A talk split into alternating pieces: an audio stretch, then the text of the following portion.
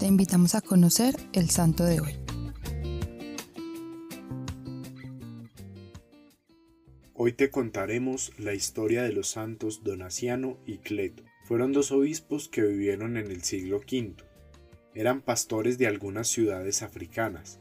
Hasta allí llegó la influencia del rey Humérico, que era el monarca de los vándalos, un pueblo bárbaro de Europa Central, de las regiones que hoy serían Alemania y Polonia.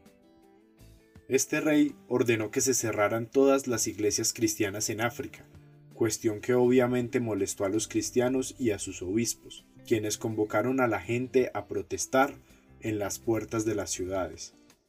La respuesta del rey de los vándalos fue excesivamente cruel. Ordenó golpear duramente a la gente y especialmente a los obispos, y luego ordenó que condujeran a estos al desierto y allí fueran abandonados para morir de hambre y de sed. Así murió Donaciano. La historia de Cleto es un poco diferente, pues aunque era también obispo, su oposición al rey no fue precisamente en la manifestación que relatamos, sino una oposición más continuada, influyendo en el pensamiento de las personas y alzando la voz ante las injusticias que el rey generaba. Fue así como los vándalos lo tomaron preso, lo encerraron en un calabozo durante dos meses y luego lo sacaron para quemarlo vivo.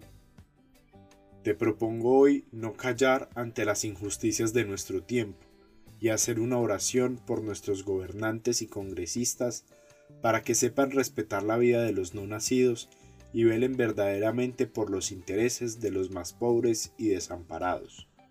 Señor, que por la intercesión de tus obispos mártires seamos cristianos convencidos y defensores de nuestra fe, que conozcamos nuestra fe cristiana y sepamos renunciar a nosotros mismos para difundir tu mensaje de amor en el mundo que habitamos.